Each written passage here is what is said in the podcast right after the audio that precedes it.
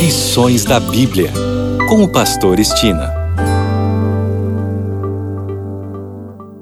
Olá, este é o seu programa Lições da Bíblia. Neste trimestre que vai de outubro a dezembro, estamos estudando a missão de Deus, minha missão. O assunto da semana é Esther e Mordecai. E o tema para hoje, Vivendo num Palácio Estrangeiro. O tema da lição de hoje mostra de forma bem clara um conceito bíblico que os cristãos deveriam adotar. Trata-se de uma recomendação de Jesus aos seus discípulos. Está em Mateus capítulo 10, verso 16 e diz: Eis que eu vos envio como ovelhas para o meio de lobos. Sede, portanto, prudentes como as serpentes e simples como as pombas.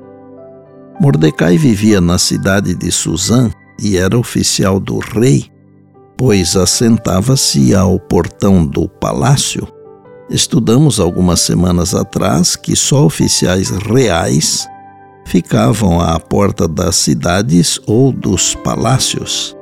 Pois bem, Mordecai cuidava de uma prima como se fosse filha adotiva, cujo nome era Adassa ou Esther.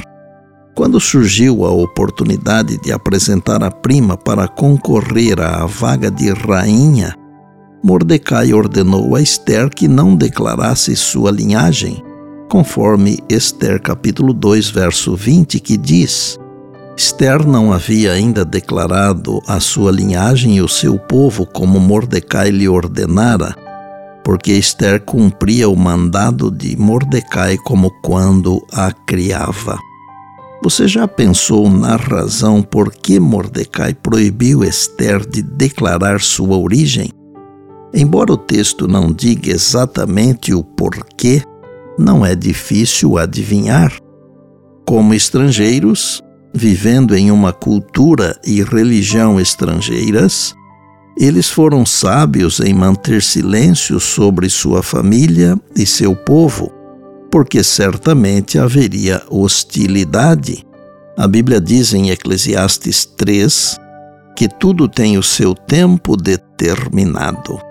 Há poucas semanas vimos como Paulo se portou em Atenas poderia enriquecer o tema de hoje lembrando como Jesus tratou com a mulher samaritana.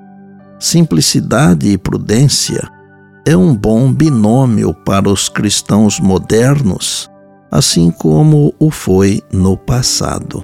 Através da experiência que levou Esther ao trono medo-persa, Deus estava atuando para a realização de seus propósitos para com seu povo por intermédio da rainha Esther, o Senhor efetuou um poderoso livramento em favor de seu povo.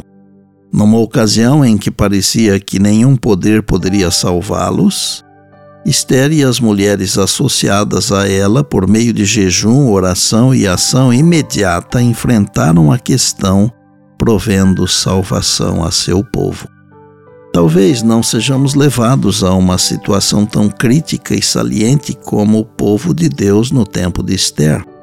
Todavia, aqueles que mantêm uma atitude mental de oração terão a habilidade para falar as palavras adequadas aos que se encontram sob sua esfera de influência.